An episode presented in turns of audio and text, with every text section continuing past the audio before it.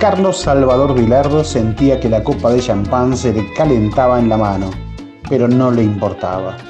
Sentado en su sillón de tres cuerpos, escuchaba con atención mientras buscaba en su cerebro las palabras justas para retrucar y explicar de la forma más clara posible su pensamiento. César Luis Menotti había apoyado su vaso de whisky sobre la mesa ratona y fumaba un parisiente parado, recostado con la espalda sobre la puerta corrediza abierta de par en par para dejar entrar la frescura de la noche porteña. Le daba una pitada al cigarrillo negro que sostenía entre los dedos y hablaba. El flaco y el narigón se miraban a los ojos, se reían, acordaban poco, disentían bastante. Discutían sobre fútbol en armonía, con respeto, sin agresiones. Menotti basaba su idea en la necesidad de ocupar los espacios y tener la pelota, Bilardo sostenía que prefería defender con marcaciones personales para recuperar y llegar lo más rápido posible al arco de enfrente. Menotti afirmaba que el juego iba inexorablemente hacia una revolución física que obligaría a poner la mayor cantidad de jugadores con buena técnica para resolver en espacios reducidos.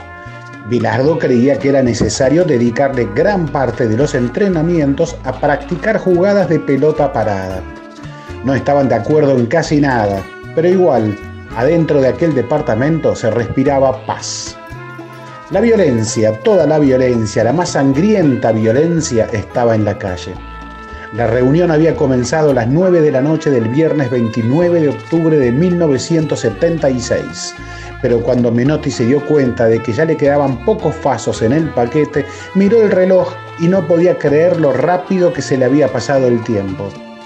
El sábado había consumido más de tres horas y ellos seguían ahí, hablando de libros, stoppers, volantes con llegada, wins y marcadores de punta. Hacía dos años que el flaco había asumido como entrenador de la selección argentina. Hacía tres años que Bilardo había comenzado su segunda etapa como director técnico de estudiantes y estaba a punto de irse a Colombia para seguir con su carrera. Hacía siete meses que una dictadura asesina había ocupado el poder en la Argentina y sembraba el terrorismo de Estado en las calles de todo el país. Hacía nueve días que Diego Armando Maradona había debutado en la primera de Argentinos Juniors. Faltaban dos años para que Menotti saliera campeón del mundo con la selección y diez para que Bilardo repitiera la hazaña. Hacía calor Ninguno de los dos quería irse, pero la amena charla estaba a punto de terminar.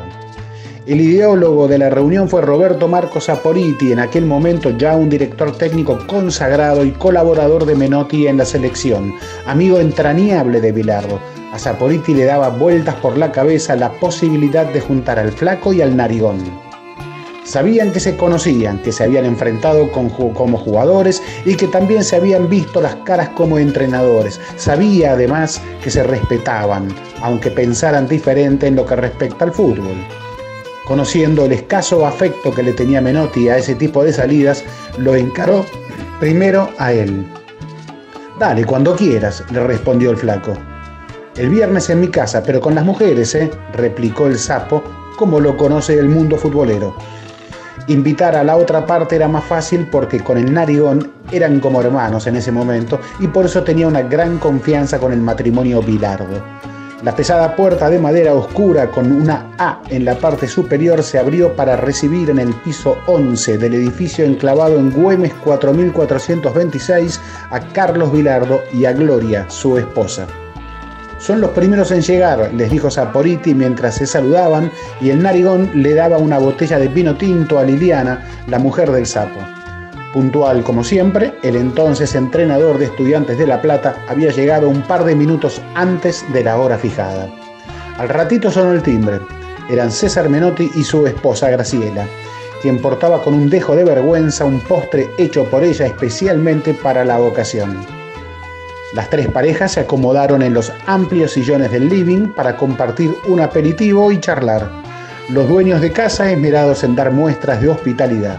Las visitas admirando la hermosa vista del barrio de Palermo desde las alturas que entregaba el ventanal. Después del aperitivo en el living, ya más en confianza, las tres parejas se sentaron a la mesa para cenar. pastas, vino tinto, agua y una charla en la que casi no se habló de fútbol. Con las tres mujeres como protagonistas hubo amplias referencias a la actualidad nacional, al golpe de Estado, pero también a temas más amenos como el cine y el teatro. Y a la hora de probar el postre salió el nombre de Maradona, el pibe que había debutado hacía poco más de una semana en Argentinos Juniors y del que los tres entrenadores de la mesa decían tener referencias. Las mujeres se aburrían mucho cuando salía el tema de fútbol, de la táctica, de los equipos europeos, de la historia. Ahí, en el living, comenzó la charla futbolera más jugosa. Sapoliti fue apenas un moderador, aunque con claras inclinaciones por su pensamiento futbolero hermanado al de Menotti. Aquella madrugada de octubre de 1976, cuando los dos, de cara al ventanal que daba a la calle Güemes, se pusieron de acuerdo en algunos temas. Por ejemplo, cuando Menotti habló de la necesidad de hacer un calendario internacional para la selección, del trabajo que le estaba dando la organización de todo lo que tuviera que ver con el equipo nacional, de la obligación de jugar amistosos contra las potencias mundiales, el flaco ya llevaba una docena de partidos como entrenador del seleccionado. Y Bilardo, que ni soñaba con llegar a ese cargo, apoyó en todo esa idea. Después volvieron a mostrar las diferencias de estilo que los separan al hablar de lo que pasaba en ese momento en el fútbol argentino. Esas cuestiones profesionales que no se pueden prever llevaron a Bilardo rumbo a Colombia para seguir su carrera. Menotti se encaminó al campeonato del mundo. Se perdieron el rastro. Cuando se despidieron aquella madrugada quedaron en repetir. Las mujeres estuvieron de acuerdo. Saporiti sonreía porque había logrado reunir a su amigo de la juventud con su amigo de la adultez. Ese hay que repetir lo que se escuchó cerca de las 4 de la madrugada del sábado 30 de octubre de 1976 no se cumplió. La siguiente vez que Menotti y Bilardo volvieron a verse a los ojos fue siete años después en Barcelona, pero esa es otra historia. El fútbol, el entorno del fútbol, sus pensamientos, la música, la política, el cine, los gustos, los allegados a la prensa, los amigos, los enemigos, y algunas cosas más los separaron. Los pusieron en veredas opuestas o, en realidad, en rincones opuestos de un ring enorme para pelear una pelea que ya lleva más de tres décadas y media. Una pelea encumbrada y trascendente. Una pelea capaz de hacer parecer una fábula que alguna vez hayan compartido una cena junto con sus esposas y una sobremesa de charla futbolera. Este texto es una adaptación del primer capítulo Bilardo Menotti, la verdadera historia, flamante libro de Néstor López y Cayetano. Era por abajo. Historias del deporte en el deporte.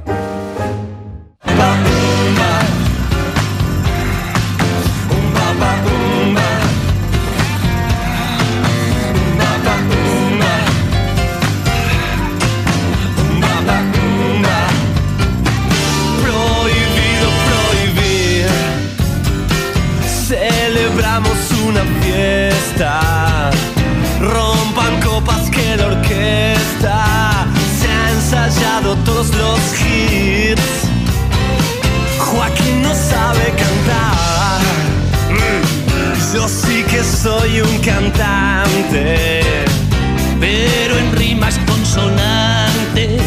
Si me extrañas, mándame un fax.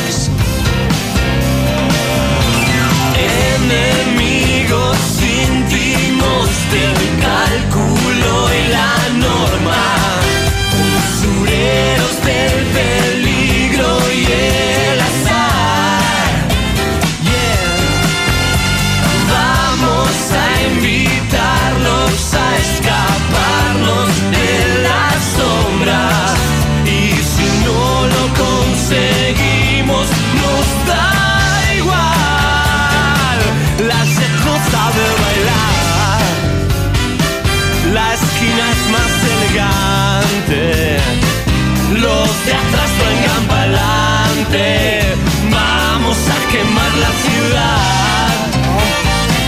Prueben mi cóctel de gin. Desilusión y bohemia. Buenas noches. Andrés Burgo, ¿me escuchás desde no sé dónde? No, no me está escuchando todavía. Hoy sí, ¿me escuchás? Bueno, hoy estamos sin Alejandro Wall. Le mandamos un, Mm. salu- un saludón a Santi, ¿eh? a Santi Wall, que está en su cumpleaños. Y, y sí, ahora sí me estás escuchando, Andrés. Sí, ¿cómo te va? ¿Qué tal, eh, Ezequiel? Ah. Buenas noches. Bien, buenas noches. Bien. ¿Cómo vamos? Bien, estoy en algún lugar, pero estoy. En algún lugar, bien, muy bien. Bueno, tuvimos una apertura, algo un poco accidentada, sí, era, hice una lectura mía, única esta vez, no pudimos hacer a tres voces, este, sobre un texto del cual hablaremos en la segunda hora de Era por Abajo, porque créase o no, Bilardo y Menotti reloaded, ¿no? Bilardo y Menotti tienen un nuevo libro, uno creía superado ya todo, olvidado todo, y es un libro del cual vamos a hablar flamante, vamos a hablar en la, en la segunda hora. En un rato tenemos otra entrevista sobre otro libro, pero tenemos ahora algunos minutos para ponernos al día, Mm. estimado Andrés. Está Huracán ganando 1-0, Mm. Patronato, en Paraná. Eh, Schwarzman clasificado para el Masters. ¿eh? Eh, eh, perdió, pero perdió también Carreño Busta, increíble. Mm. Nadal, Nadal es tan increíble. Nadal tenía un compatriota, le podía dar el boleto al Masters. Estaba, estaba, estaba a un game de perder, ya estaba ahí, porque había perdido el primero, estaba perdiendo, estaba en el segundo 6-5, podría haber, y no, y el tipo dio vuelta al partido y así eh, se clasificó Schwarzman en un año, en el mejor año de su carrera, para, para el Masters. Pero bueno, y Maradona sigue internado. Claro, es la noticia de la semana, de la semana deportiva. Está claro, Maradona sigue internado, va a estar por un tiempo más. Creo que empezamos a tomar conciencia de que, este, bueno, Maradona suma suma muchas, este, eh, eh, el- los partes médicos de Maradona en los últimos años.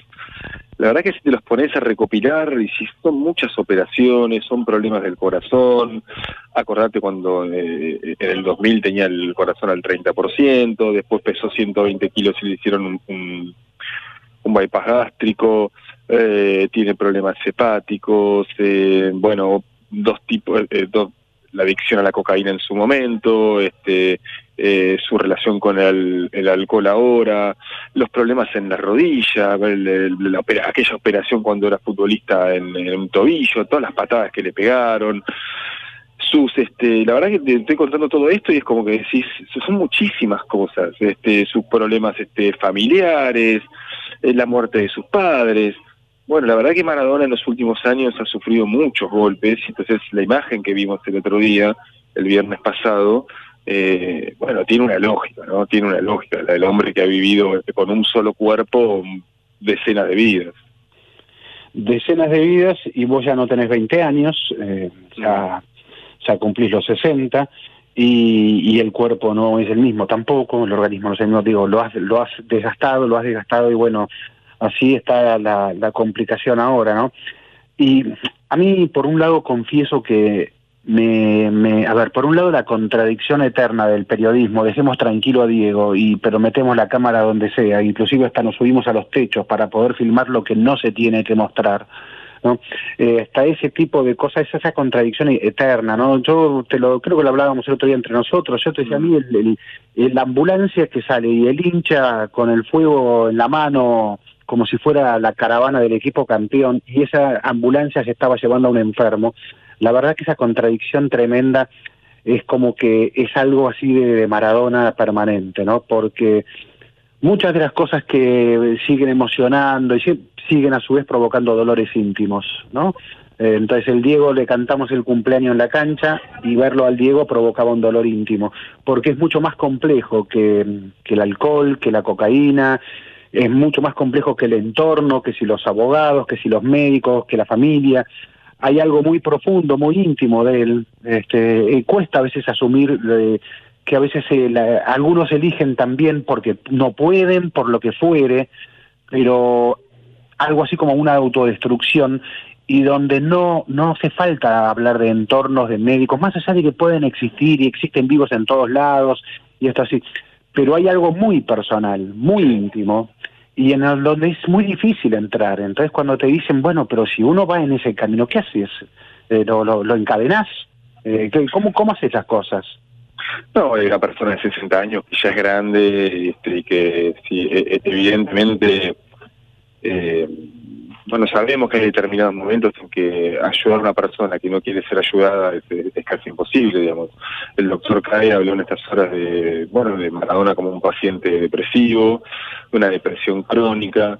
Eh, recordemos que en, su momento, digo, Maradona, cuando estuvo en un psiquiátrico, tuvo que ser atado con un chaleco de fuerza. Eh, y al mismo tiempo yo me tomo cuando cuando escucho que, critican al, entorno y como en su momento era Coppola o era Morla, esto no implica necesariamente una defensa de ellas, de ellos. Lo que quiero decir es esa cuestión de eh, Maradona no pierde, o sea, Maradona no hace perder los otros, ¿no? El que, pierde es Morla, el que pierde eh, el que perjudica a Maradona es Morla, y la verdad es que es Maradona también que eh, en, muchos momentos de su vida se perjudicó él solo. A ver, entiendo que, ser Maradona debe ser una cosa insondablemente complicado, o sea, no, no, no estoy diciendo que eh, como como la canción de Manu si yo, fuera Maradona haría este, lo, que hace él o haría otra cosa. Lo que estoy diciendo es que muchas veces, bueno, digo, no es el entorno, es él también. Y es entendible eso también. Completamente entendible. Lo que pasa es que también es más fácil hablar, decir que es el entorno, ¿no? Sí, y, eh, la mano negra en el 90, y me cortaron las piernas en el 94, este, y el entorno. Y bueno, no, la verdad que es Maradona en un montón de cosas. Y esto no significa, insisto, necesariamente esta cuestión de... Eh, mira cómo se equivocó. o sea, a todos nos cuesta la vida, imagínate, Dios, ser Maradona, ¿cómo no te va a costar? Sí, sí, yo ya iríamos cerrando, vamos, mm. obviamente acortamos esta mm. introducción porque la conferencia de prensa del jefe de gobierno de la ciudad eh, nos cortó parte de, la primera media hora que teníamos vamos prevista. A jugar al fútbol, ¿no? Pero, claro, vamos a jugar al fútbol, dijo feliz el jefe de gobierno de la ciudad, entre otros anuncios, porque más feliz es lo de la educación, por supuesto, mm. aun cuando son unos pocos días y de una manera provisoria, obviamente.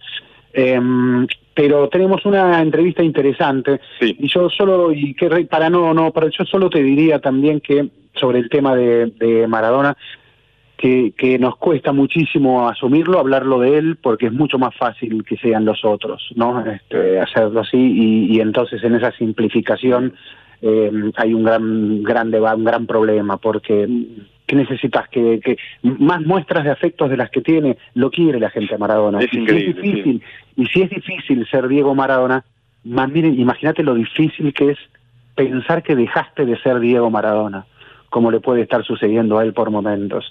¿no? Eh, Diego Maradona será eterno, por supuesto, porque sus mm. obras, sus obras quedan eternas, pero hay algo de él que le hace pensar, le hace decir que ya no soy Diego Maradona. Esto tengo charlado con gente que lo conoce más muy de cerca y ese, ese dolor profundo lo siente y se le agrava cada vez más y entonces allí hay algo de esa soledad que no sabemos que es imposible, con millones que mm. lo quieren y todo, pero hay algo que es, increíble. Es increíble, sí, sí, necesita, que lo quieran. Está claro que el éxito no inmuniza, ¿no? O sea, porque no, no hubo deportista más exitoso en la Argentina que él. Y no, no, lo inmunizó, como no, como no, a ver, qué sé yo, apelé a la impresión que tampoco, lo que pasa es que Maradona, este, es cierto que con su cuerpo fue más autodestructivo. Eh, vamos a la tanda, Andrés, ¿crees? Dale, vamos con eso. Dale, vamos Ida por abajo. El espacio deportivo de la 1110. Si tenés hijos o hijas en la escuela pública y todavía no cargaste tus datos de contacto, por favor ingresa a portal.bue.edu.ar y completa el formulario. Es muy importante que lo hagas para estar en comunicación permanente durante esta situación excepcional.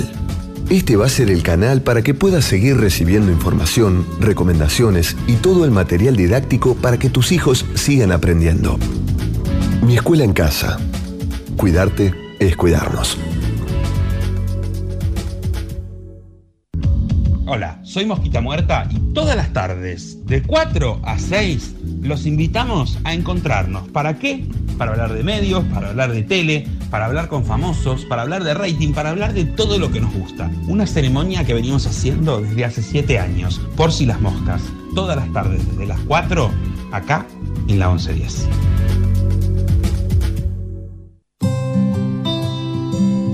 Mi Escuela es la plataforma educativa del Ministerio de Educación de la Ciudad para que docentes y estudiantes estén conectados y continúen la enseñanza y el aprendizaje desde su casa. Los docentes pueden subir actividades, planificar sus clases, comunicarse con sus estudiantes, gestionar su calendario y acceder a recursos didácticos. Los estudiantes tienen la posibilidad de resolver las actividades, contactarse con sus docentes y acceder a su calendario educativo. Si sos docente o estudiante, conoce la plataforma en miescuela.bue.edu.ar. ¿Vamos a la plaza? Claro, mi amor, vamos. ¿Falta mucho? No, es ahí cruzando. Mamá, quiero ir a los juegos. Dale, pero dame la manito para cruzar.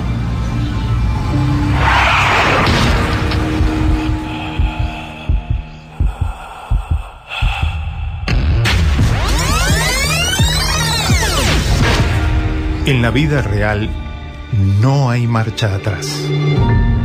Dale al peatón su prioridad, en especial en esquinas y sendas peatonales.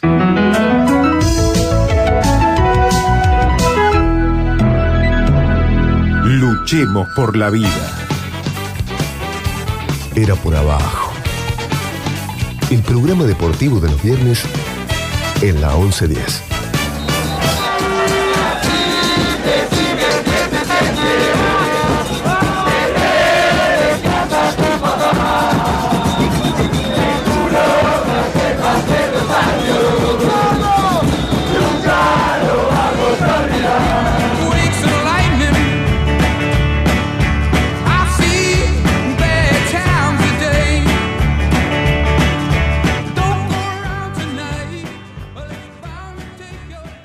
¿Qué versión te gusta más de esas, Andrés Burgo? ¿La de, la de Uf. Creedence? ¿eh? ¿O la de la cancha? de la ¿Eh? cancha, de, de- de las movilizaciones políticas. Sí, sí, mira, eh, a ver, yo quiero recordar que en Brasil, justamente en Brasil 2014, hubo un momento muy difícil en un partido para Brasil contra Chile, que iban a penales, y entonces estaba toda la multitud, como unas 70 mil personas, gritando algo y yo no lograba entender qué gritaban, le pido a un amigo ahí brasileño que me ayude a entender, y lo que gritaban esas 70 mil personas era eu acredito, eu acredito. Yo decía, pero ¿cómo no cantan algo? ¿Cómo no están alentando a Brasil que va a penal y tiene que seguir en el Mundial? Bueno, ¿Cómo va a parece decir? que sí se puede. Eh, sí, pero era era, a ver, nos anticipaban lo que terminó sucediendo en Brasil, ¿no? Ese, Bra- por algo tal vez pasó Sí. eso que pasó y que sucede aún hoy en Brasil. Entonces yo sé que mucha gente puede, es- sí, pero yo sé que mucha gente puede enojarse con los cantos de las hinchadas, Mm. porque sí, porque a veces se expresan cosas tremendas los cantos de hinchadas. Pero antes que el eu acredito, el eu acredito, la verdad, las, los cantos de las hinchadas son casi cantos inocentes. ¿eh? Este, eh, son coritos ahí. Y, y para hablar de los cantos de las Sí, sí, igual lo que te quería decir eh, es, es que en ese mundial también la hinchada argentina y y este y, y trayendo a colación la, la canción que de Creedence que, que abrió este bloque eh, bueno también era la hinchada argentina cantándole la hinchada de Brasil que se iba llorando el gol de el gol de Canilla en el 90 este una canción absolutamente forzada pero que se transformó en himno digo forzada porque después Brasil ganó dos mundiales y, y, y- y nosotros le seguimos cantando este por por Sí, por, ese- bueno, por esa gran jugada de Maradona y después definición de Canija, que bueno, ya quedó en el pasado, ¿no? Tenemos con nosotros, Andrés, en este momento a Manuel Soriano. Eh, Manuel, creo que me estás escuchando, ¿no? Sí, acá estoy, los escucho. ¿Cómo andan? Bien, Manuel. Manuel Bueno, Soriano, creo que porteño, digo bien, 43 años, pero que vivís en Montevideo desde el 2005. Y acaba de publicar un nuevo libro. Tengo uno tuyo, viejo del tenis, de Patricia Lucasic, estimado Manuel. El de rugby también lo tengo. Pero este me ha sorprendido, te diría más. Este libro se llama Canten, putos. Historia incompleta de los cantitos de cancha. Lo primero que te quiero preguntar es cómo se te ocurrió esta hermosa idea de traducir el libro Los cantitos de la cancha. Bueno, fue bastante raro. Yo vengo de- de- del palo de, la literatura, llamémosle, eh, no tanto del, del periodismo. Y cuando era cuando era pibe, bueno, siempre jugaba con el amigo con el que iba a la cancha a, tratar de descifrar qué, qué cantito venía cada cosa. Era una, una etapa pre-Google, o sea, quedaba ahí, a veces se la silbábamos a alguien y quedaba ahí el juego. Eh, y hace como 10 años más o menos llevé a, un, a unos ingleses que estaban eh, escritores en un festival literario, estaban en Buenos Aires. Lo único que quería el tipo este, que era un- muy reconocido, era conocer la, cancha de Boca. Entonces, bueno, lo llevé, Eh, yo obviamente ahí tratando de como hacerme amigo del escritor reconocido, viste, como en ese, en ese plan medio triste. Eh, y el tipo no podía creer que en un momento la, cancha, la, hinchada de Boca eh, cantara Dale Bo con eh, una canción que es Pop Goes the World de Men Without Hats. Eh, es una canción ochentosa, eh, se la voy a hacer un poquito, pero, pero me da un poco de vergüenza, pero es pa, pa, na, na, na, na, Claro, na, sí, na, sí, na. Ya está, bien. Sí. Eh, es una canción que si ven ustedes el video es eh, los 80, sintetizadores, rulos. Entonces el tipo me, eh, estaba fascinado con eso, digamos. El partido no, no le dio mucha bola. Después le seguí escribiendo a él, le mandaba unos cuentos horribles que tenía ahí. Y medio para despacharme, en un momento me dice, mira, cuando escribas sobre cómo la hinchada de Boca canta Men Without Hats, hablame. Eh, y eso me... Fue, fue, fue claramente como para sacarme un poco de encima, pero eh, después me quedé pensando, en ese momento no escribí sobre eso porque sentía, no sé, que quería escribir sobre novelas y, cosas y hacerme como más el escritor. Pero después de como que, que vas ganando como cierta confianza en lo que escribís, eh, descubrí que, que, que a partir de esto eh, ibas tirando de una cuerda y es como que ibas sacando más cosas y más cosas y más cosas. Y cuando escribí la primera crónica de estas, que fue la, la que va, eh, la que busca, digamos, el origen de, de la concha de tu madre, el Boys, eh, me, di, me di cuenta que tenía como un tema que, que, que era increíble. Y ahí eh, las seguí de corrido más o menos en dos o tres años, las escribí todas. Eh, ¿Y de italiano el, el escritor? No, era de Belfast, de Irlanda del Norte. Ah, mira. Eh, mm, a ver, te quería preguntar primero por el título, que eh, hoy es políticamente incorrecto. ¿Cómo, ¿Cómo de todas maneras igual este te, te decidiste decir, sí, ese es el título del libro, este, independientemente de lo que alguno se pueda enojar? Sí, eh, yo lo, lo que lo que siento con el título es que es una síntesis perfecta de, de qué es lo que pasa en Argentina con los cantitos de cancha, que es un fenómeno bastante más eh, raro que, que- que en otros lugares. Eh, porque, por ejemplo, este este cante en putos, en este en este título y en, en esa arenga, eh, el puto no remite a, a la homosexualidad. Eh, significa, en este caso, amargos, por ejemplo, ¿no? Eh, es como canten amargos. Eh, Digo, débil. ese es fácil. Sí, sí, es como, es, es, yo creo que es, es amargos o cagones o, o viene por ahí, digamos, Claro. es un grito que, que el que está por ahí parado en la en el palabrancha le canta a los que están Ah. calladitos ahí. Eh, entonces, hay como una tr- transfiguración ahí de, de- de- de- de una palabra que, que, que significa una cosa y después cuando se lleva a la cancha significa otra. Y después pasa también al, al aula social, digamos, ¿no? Es, es- ya es una, esta es una- un dicho que se puede decir eh, una fiesta, digamos, para, para tratar de agitar a la gente, o, o en cualquier evento, yo lo he escuchado eh, hasta en lugares más, más solemnes, digamos, como, como una forma de, de arengar a la gente.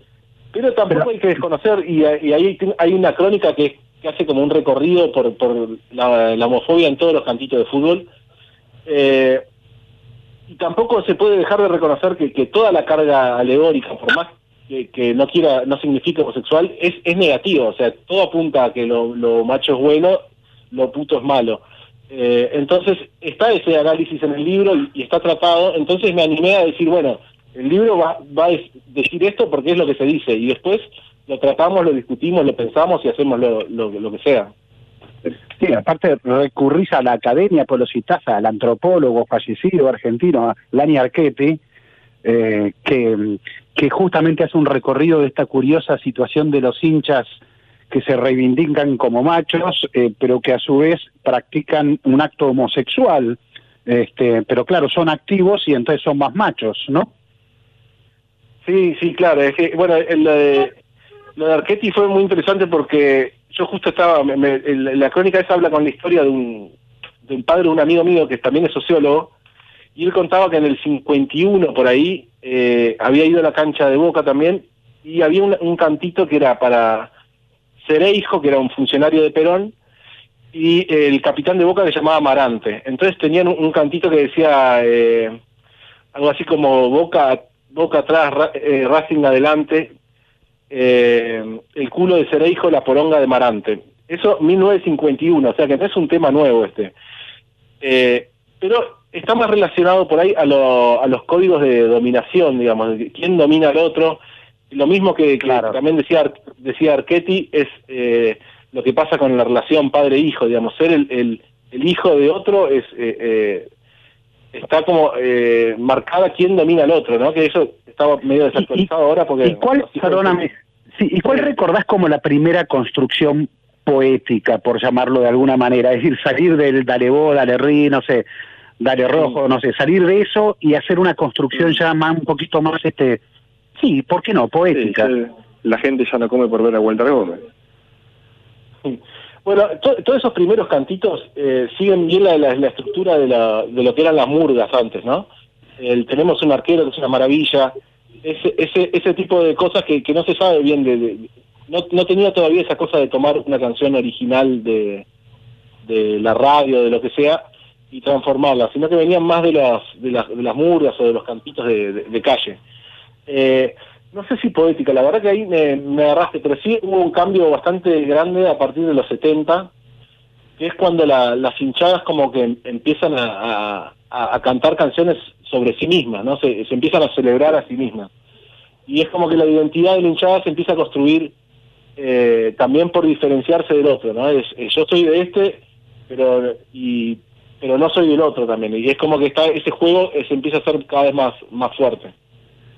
Andrés. Eh, y el, el- el- digo, las hinchadas argentinas, o muchas de, de- de las canciones de las hinchadas argentinas, bueno, suelen ser replicadas en algunas en Europa, algunas en Japón, escuché también, y, y sobre todo también en América Latina. ¿Cu- ¿Cuándo empieza este, este fenómeno de Argentina exportadora de futbolistas, pero también de canciones de hinchadas? Sí, eso es bastante curioso. Yo creo que es una cosa de los últimos 10, 15 años. Incluso me contaba eh, un brasilero que me publicó una de estas... Hay una, hay una de las crónicas que recopila como 15 canciones brasileras que se usan eh, como, como base melódica de cantitos argentinos. Es como que en, en Ah, este sí, caso la, Yuya, rivalidad... Sí, de Yuya, eh, hay canciones de, de 1930, eh, Brasil, la que se usa en la película Brasil, son, son, son como 12 o 13 canciones que están registradas acá, ¿no? Porque eso, el libro es historia incompleta justamente por eso, pues es algo inaccesible, ¿no? Y el tipo este me decía que, que en Brasil empezaron a copiar mucho la estética de las hinchadas de acá, Claro, empezó por los Porto equipos Alegre, del sí. sur, ¿no? Claro, Claro, empezó por los equipos del sur, pero ahora me decían que, por ejemplo, eh, en equipos de Río, en equipos de Bahía, estaban cambiando los instrumentos de samba, por ejemplo, por los por el bombo y los platillos y, y cantaban de repente canciones de, de callejeros en, en, en Bahía, ¿no? Y- que me decía- Aparte algo muy raro, porque vieron que lo- lo- los brasileros eh, son muy muy cerrados en su música. Es como que allá preguntás quién es Charlie García y no tienen ni idea. O sea, eh, pero es como que la música recién eh, argentina se, se pudo meter a través de las hinchadas. Tuvo que dar ese ese giro. ¿eh?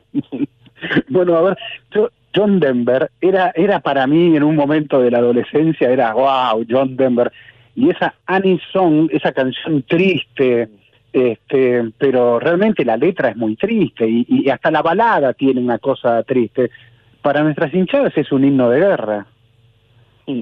Sí, eso, eh, eso, eso es una, una de las crónicas que más me gusta. Pues, creo que está bueno por ahí decirle a, a- los que escuchan que, no es un libro que trata de recopilar, eh, o sea, no es un libro ni informativo ni técnico, es un libro sobre cómo trato de, buscar y muchas veces registro la, búsqueda esa, muchas veces muestro también como fracaso, ¿no?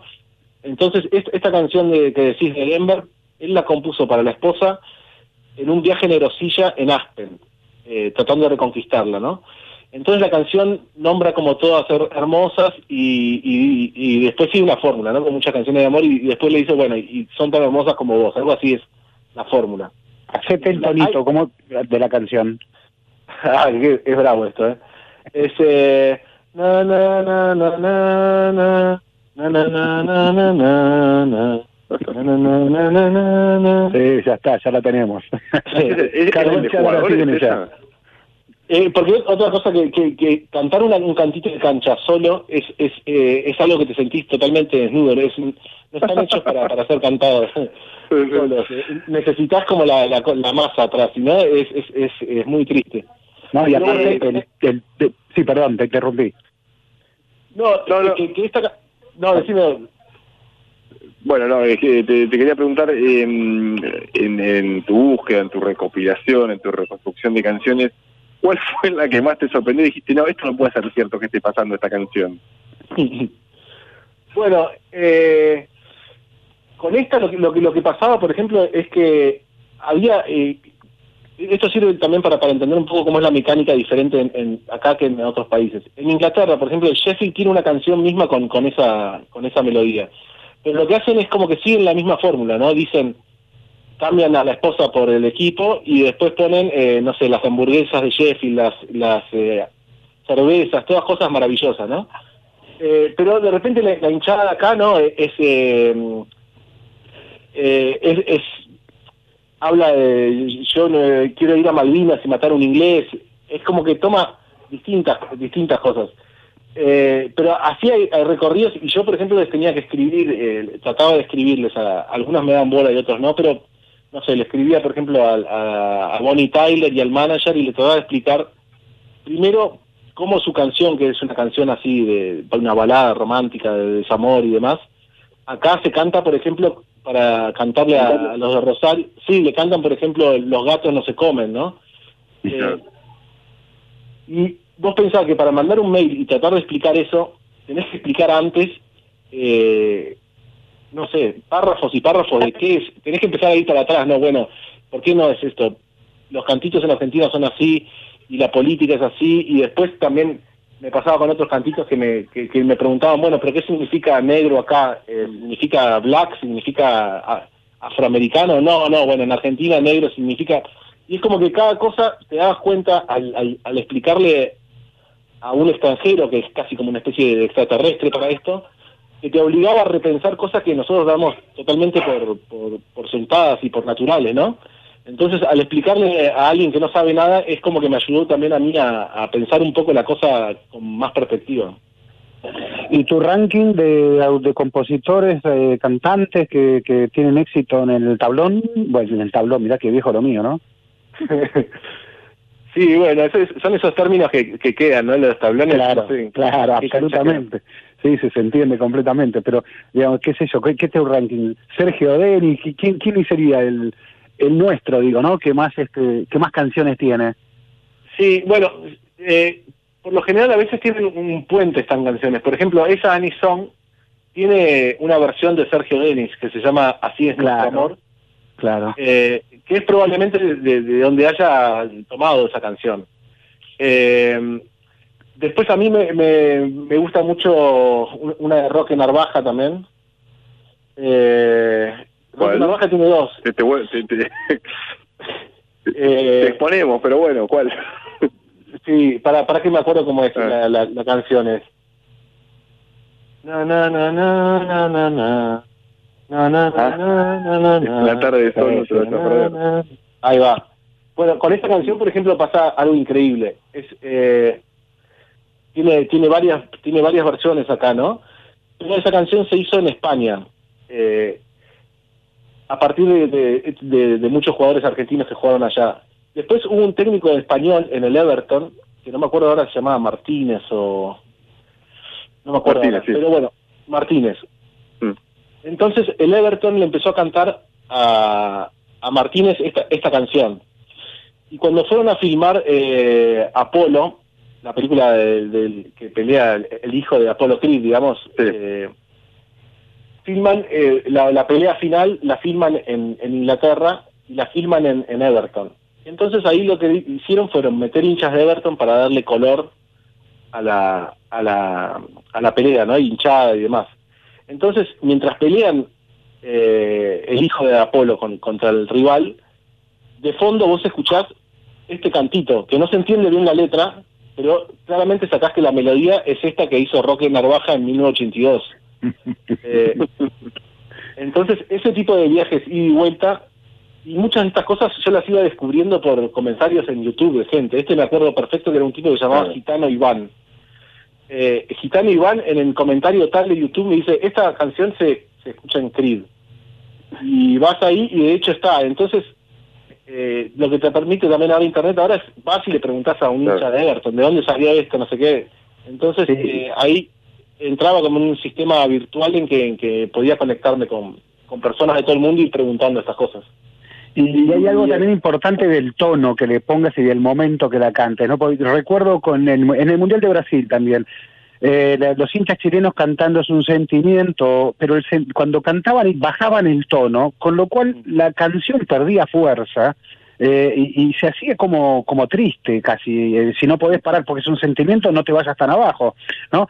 Y, y, de- y- y después los de, una vez me pasó de ir al Bernabéu y los de Real Madrid habían echado a los Ultrasur y pusieron una banda de animación, todos de blanquito estaban, y Real Madrid ganaba 3-0, no, no engaño esto, estaba ganando 3-0 a los 30 minutos y los hinchas porque tocaban la cartilla que tenían, cantaban hay que poner un poco más de huevos, decían, pero si ya estaban ganando 3-0, ¿no?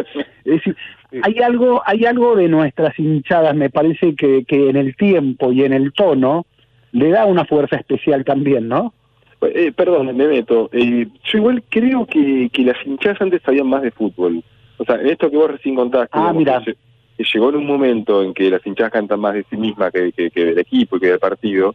Eh, la- las de antes me parece que acompañaban más lo que pasaba de- dentro del campo de juego. Ahora me parece que está cada una enfrascada en, en- en sus propias este, cuestiones de banderas robadas, este, cuántas pastillas toman y cuánta cocaína toman. Y bueno, nada, de, de cuántas veces someten al rival. Pero bueno, es mi impresión esa, no sé si... Manuel, lo- Manuel, vos te bancarías un minuto de las noticias y tenemos ganas de seguir charlando unos minutos más, ¿puede ser? Sí, por supuesto. Dale, gracias, ¿eh? Era por abajo.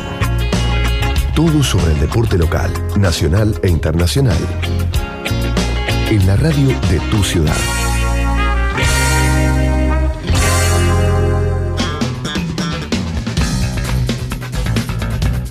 Retomamos en Era por Abajo y queríamos hacerle algunas preguntitas más a Manuel Soriano, escritor, autor de Canten Putos, historia incompleta de los cantitos de cancha. Eh, te decía Andrés, eh, justo cuando cortamos este tema también, ¿no? De, de cómo, cómo los hinchas empezaron a cantarse a sí mismos, que decías vos también antes, ¿esto le quitó frescura o no? ¿O enriqueció aún más eh, los cantos y los coros? Sí, yo creo que a veces la- las letras en sí no se, se pierden un poco. Pasa también con las canciones originales. Eh, a veces el- el- el- la intención del cantito, que no es siempre el aliento, ¿no? Eh, a, a veces puede ser como para mandar el equipo adelante, ¿no? Como la de- que nombraban recién, eh, la de Ponga huevo. Pero a veces también son como cantitos que se cantan en las malas, ¿no? Ese, por ejemplo, el, todos los que son de los momentos vividos, a pesar de... Eh, todo ese tipo de todo ese tipo de canciones son canciones de, de pertenencia son canciones de decir yo soy esto igual que todos ustedes. Eh, y eso es eh, a mí me, me- me llamaba la atención ahora justo que lo veía en, en las transmisiones de, de fútbol que, que, que están poniendo los cantitos y a veces le, le erran también en el en la sintonía del partido no entonces me parecía como que si esto sigue así por un largo tiempo, van a tener que tener un, como una especie de disjockey que, que entienda el momento de, del partido y qué cantito va para, para cada momento. Eh, puede ser una nueva profesión que se, que se geste. ¿Cu- ¿Cuál, ¿Cuál viste, por ejemplo? ¿Recordás alguna que hayas visto? No me acuerdo bien, pero sí, sí, eh, cuál era, pero sí, una que era en un partido, eh, y no, no me acuerdo ahora cuál era, pero pero sí que me, me pareció que estaba totalmente desfasada con lo que estaba pasando en el partido. También hay, hay cantitos que, que son como para los tiempos, para los momentos muertos del Claro, claro. o el entretiempo o en la cancha de Boca, por ejemplo, cantaban eh, Brasil, que es una, una una una canción que es como de 1935 por ahí, que después se hizo mil versiones, ¿no? La cantó hasta Frank Sinatra, todo. Eh, pero, pero es una de esas es un cantito totalmente de, que parece como una, eh, una sala de espera de, de dentista, digamos, ¿no? Eh, y en, la cancha se usa en ese mismo en ese mismo tono. Después, si, se necesita subir el tono, eh, va cambiando. Pero a mí a mí una de las cosas que más me gustaban con estos cantitos son en los que se transforma mucho el- la canción original eh, y toma un vuelco radical a, a- a- a la intención que se le da después. Esa era una de las cosas que más me gustaba. Claro, Le- claro. le- An- le- Andrés. ¿La hinchada de San Lorenzo tiene bien ganada su fama de, de ser la más creativa o es algo que se dijo en su momento y bueno, y quedó y, vos crees que hay otras hinchadas que son más creativas que, que la hinchada de San Lorenzo? Eh, no, no, no estoy tan en condiciones de, de responder eso, pero, pero sí, eh, en, los 80 sobre todo, eh, yo ahí pude entrevistar a alguna gente de, de, San Lorenzo y ese fue como el momento de, gloria de, de, de San Lorenzo. Después como que se fueron cambiando un poco y tengo una, una, una de las crónicas que apunta un poco a cómo es ese, ese proceso ¿no? de escritura, quién lo hace, si hay como una especie de, de, de, prueba antes de los partidos o cómo la van probando, que, que, que eso es muy interesante también, si bien cambia según las hinchadas, todas mantienen más o menos un, patrón eh, en común. Sí, a esto me refería yo cuando te hablaba de los poetas, ¿no? De la primera construcción poética. Yo recuerdo en los años 80 hicimos un programa, en- trabajaba en la investigación de un programa de televisión de las barras y bueno, y nos gustaba la parte creativa, en realidad, no, no el tema. Y en la parte creativa, bueno, nos pintó un poeta de la, de la barra de San Lorenzo que era el que se dedicaba específicamente a los cantitos. ¿No? Deben tener todas las hinchadas alguien que se dedica exactamente a eso, a, escuchar canciones de no sé de dónde, música pegadiza, ¿no? Sí, bueno, una de las cosas que, tienen que tener sí o sí los cantitos es, tener como un apoyo masivo eh, en la radio o, o donde sea que esté sonando. Es muy difícil imponer un cantito con una melodía que no que no esté sonando en el ambiente en el momento. Eh, a veces a nosotros ahora nos parece ridículo, yo que sé que una canción de, de, de Sonia Rivas, como es esta mexicana que es la, de, la que termina siendo La concha de tu madre All Boys, pero en su momento era una canción que en la, que en la radio sonaba y a partir de ese apoyo es que, que se puede construir el cantito después. Si no es muy difícil que, que pegue. ¿Y, y, y hubo alguna canción que no hayas sacado? O sea, con mis amigos de Yo soy hincha de River, con mis amigos de River hay una canción que no era de, no era de River, era de, de todas las hinchadas, que, nu- que nunca la pudimos sacar. Este, eh, de paso la canto, haciendo un poco el ridículo, es este, no importa en qué cancha juguemos, al millonario lo sigo a dónde va, vamos los millos. Bueno, esa nunca subimos, eh, nunca pudimos sacar el, el- el- la melodía original. Eh, ¿A vos te pasó también esto de decir, bueno, no, no- llegué a esta canción? Eh, no me pasó con... con- ahora, ahora si me preguntás de, de dónde viene esa, no no lo sé. Pero... Creo que nadie lo también- Eh, en algunos casos, bueno, eh, te imaginás que a mis amigos los, los, los volví locos, digamos, con, este tipo de cosas. Eh, igual se divertían bastante y también usaba a veces la- las aplicaciones estas como Shazam, Claro, bien. eh, que, que vos silbando la, la melodía Mm. podés, podés sacar, incluso en una tenía una- un amigo músico que, que, que teníamos una duda de una canción que, que, que supuestamente había un plagio, eh, y el tipo la, la, la tocó en el, en el clarinete y la aplicación le tiró la, la tenía la misma canción, la misma melodía, un cantito de cancha de, que tomaba una de Roque Narvaja a una canción de Belan Sebastian, que es un grupo indie escocés, o sea, nada que ver, del 2001. Entonces, esa crónica está toda dedicada como a investigar cómo, cómo es que llegó ahí. Y ahí eh, hay un- en parte un fracaso en mi crónica que, que yo lo, lo hago explícito. Bueno, dice incompleta claramente. Eh, y y me, queda un- me queda una última a mí, por lo menos. Eh, lo más contradictorio que hayas encontrado en estas canciones es decir, aquella que habla de un drama profundísimo y, y una hinchada de fútbol la reconvierte en una fiesta, en un festival, o viceversa. Eh, aquella que es una canción alegre y la hinchada la convierte en una amenaza de muerte. Mira, hay, hay dos que, a- que a mí me gustan mucho porque se dan como movimientos pendulares. Una es la de, la de Bonnie Tyler, que es eh, It's a Heartache, ¿no?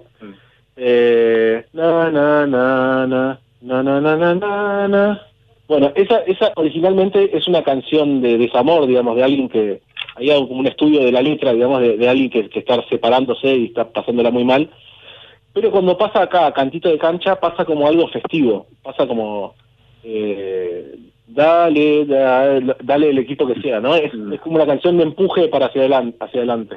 Claro. Pero después, con el tiempo, volvió a, a- al desamor, vuelve a jugadores, la concha de su madre, es, es una, un- vuelve una canción que vuelve a, a- a- a mostrar la frustración de la relación de la hinchada con el equipo. Entonces tuvo como ese ida y vuelta que es lo que yo le trato de explicar a, a Bonnie Tyler en, en un mail que le, que le escribo eh, y que me responde su manager alemán, que esa es una parte bastante graciosa. Eh, ¿Y qué te dice?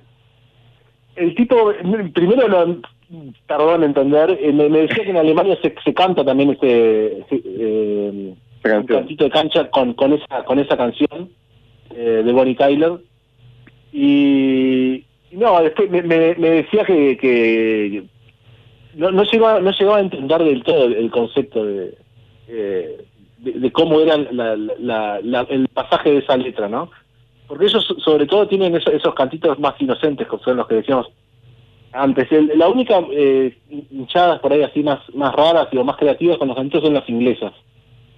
Son- hacen cosas bien distintas a las nuestras porque por lo general son hacen como cantitos más personalizados, ¿no? Eh, a un jugador o tomando un momento de tal, eh, le cantan algo, eh, o, si le pasó algo ese fin de semana le cantan sobre eso. Pero el resto de las hinchadas en, en- en, en el mundo por lo general tienen como cantitos más, más básicos, ¿no? Manuel Soriano, autor de Canten Putos, ediciones de Gourmet, Gourmet Musical. Eh, muchísimas gracias, Manuel, por la charla con Era por Abajo y bueno, eh, saludos por el libro, que vaya todo muy bien. Bueno, bueno, muchas eh, muchas gracias a ustedes por la por la entrevista y bueno, espero que lo que lo puedan leer el libro y que lo disfruten. Muchas gracias, hasta luego. Hasta luego.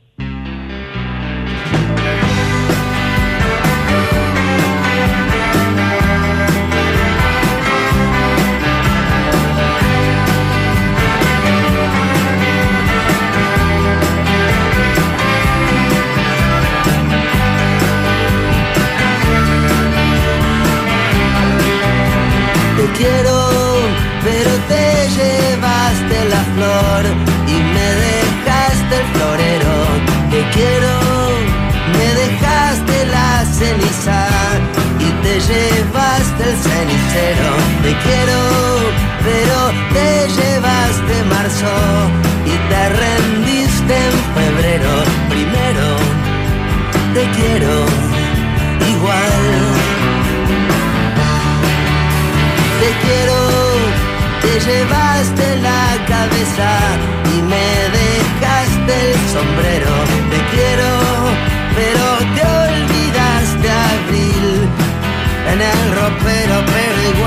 quiero. No me gusta esperar, pero igual te espero. Primero, te quiero igual. Te quiero, me dejaste el florero y te llevaste la flor, pero igual te quiero, me dejaste el vestido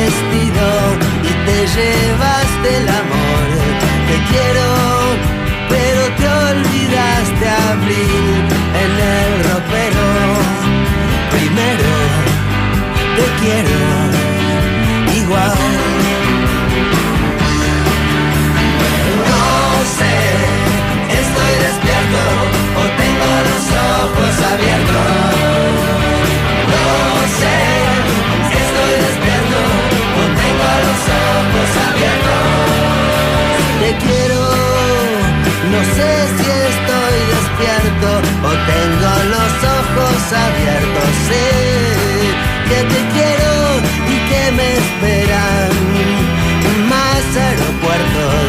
Te quiero, te llevaste la vela y me dejaste el entierro. Primero, te quiero igual.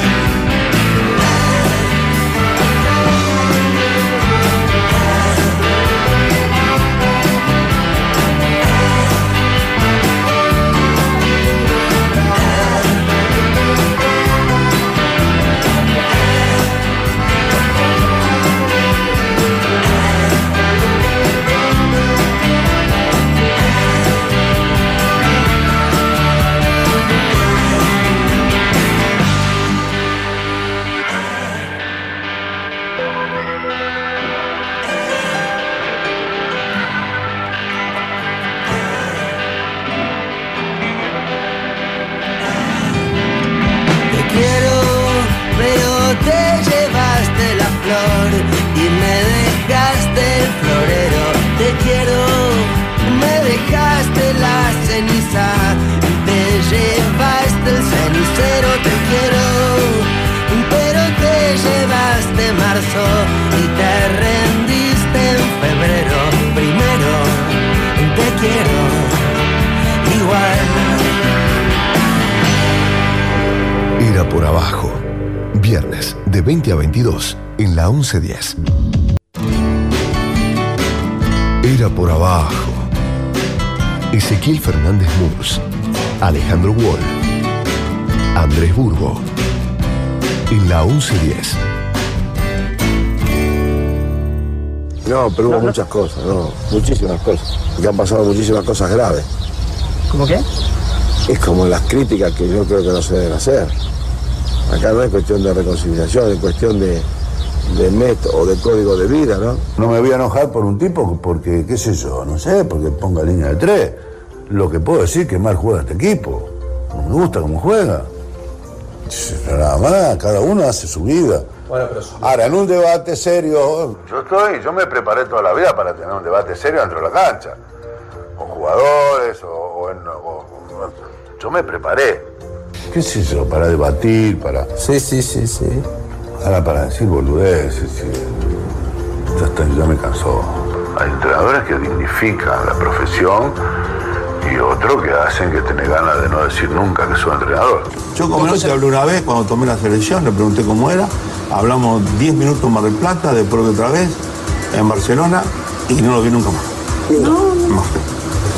Ni hablo, ni llegó un momento dice, no, opina más.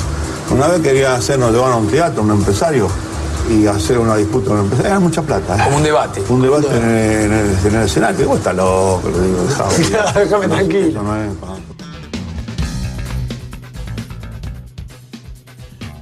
Retomamos, era por abajo, y en la apertura del programa, la apertura que tuvimos que cortar porque fue la conferencia de prensa del jefe de gobierno de la ciudad, pero en la apertura leíamos un texto que tenía que ver con una primera charla que tuvieron César Menotti y Carlos Vilardo. Menotti y Vilardo, otra vez Menotti y Vilardo, pero no está no está de pasado ya este tema. Te propongo, querido Andrés, que para nuestros entrevistados que tenemos ya en línea, vos, que serías el bilardista de Era por Abajo, le preguntes a Néstor López, que me Sí. parece que sería el menotista del libro del que vamos a hablar, y yo, en todo caso, que sería el más allegado al menotismo, si querés, Era por Abajo, le Sí. pregunto entonces a Cayetano, que sería el bilardista del libro del que vamos a hablar, ¿te parece? Como quieras, como quieras, dale, adelante. Sí, me, interesa mucho, me interesa mucho este libro. Bueno, los primeros, los saludo primero, querido eh, Néstor, eh, Cayetano. eh, bueno, primero les pregunto, muchas gracias por, eh, por estar con nosotros. Y primero, a ver, le pregunto a, a- a Néstor, le pregunto, eh, ¿por qué Bilardo? No, perdón, yo había dicho que iba a preguntarle al Bilardista. Claro, claro. Así que yo- exacto, le pregunto a Cayetano entonces, ¿por qué Menotti, Bilardo ahora? ¿Qué encontraron? ¿Qué nos van a decir de nuevo? Primero, buenas noches y, y gracias. Eh, no, a ver, eh, de nuevo, nada porque no hay nada nuevo. Lo que sí hay en el libro, eh, no, no te voy a mentir, no te voy a decir que tenemos algo nuevo, o sea, no sucedió nada nuevo. Lo que sí eh, hay muchísimo, estamos hablando de tres décadas eh, prácticamente de, de- una pelea que atravesó al fútbol argentino o te diría en algunos casos al fútbol mundial y, juntamos muchos testimonios, mucho archivo, mucha recopilación de datos y un montón de cosas que aún los que somos enfermos de- del fútbol, como lo son ustedes, como lo somos Néstor y yo y tantos otros, se te pierden en la memoria, en la cabeza. Hemos encontrado cosas que, la verdad, me, me sorprendí que hayan pasado un nivel de, de- de violencia eh, que, que, que- que la verdad que no, no hoy, hoy, hoy no se maneja así el fútbol eh, y un montón de anécdotas y de historias que sí son tal vez eh, más desconocidas. Eh, me toca re- preguntarle a Néstor, buenas noches para los dos. Eh, se trataron muy mal Menotti y Bilardo, pero muy mal, o sea, go- go- golpes bajos este, du- durísimos, en cuestiones familiares, o sea, fue un momento esto, como decía recién Cayetano, violentísimo. Ahora, Néstor, ¿quién empezó? ¿Quién empezó realmente? Porque ustedes, bueno, lo que leíamos al, al comienzo de- del programa es que la relación entre ellos en un momento era buena. Digo, ¿quién empezó esta- este ataque furibundo que después fue de los dos, está claro? Hola Andrés, ¿cómo andás? Eh, hola Ezequiel también. Sí, Eh, podemos saludarnos igual. Qué, qué, qué gana, qué, qué- qué gana de, de encontrarnos, ¿no? Yo hoy, hoy contaba que eh, yo me imaginaba empezar a, a promocionar este libro como se hace habitualmente y en- ir encontrándome con, con todos mis amigos que hace mucho tiempo que no nos vemos. Este, y bueno, la pandemia no lo permitió. Este, pero bueno, eh, ¿quién empezó? Eh, se puede decir eh, que, que todo empezó eh, ahí en, en esa eh, muy linda presentación que hicieron, que, que eh, alternaron declaraciones de los dos, está, lo, lo- lo dice Bilardo, que ellos por última vez se vieron en Barcelona. Esa fue eh, en una gira que, hace Bilardo, que se paga de su propio bolsillo cuando recién lo, lo- lo nombran como entrenador de la selección y se va a Europa a hablar con los jugadores. Y ahí tienen una conversación en Barcelona que el flaco estaba a punto de debutar como entrenador de, del Barça. Este, Maradona estaba volviendo de la hepatitis y tienen una charla en el hotel donde concentraba el Barcelona. Esa fue la última vez que se vieron. De ahí no se vieron nunca más. Y Bilardo lo dice y tiene razón.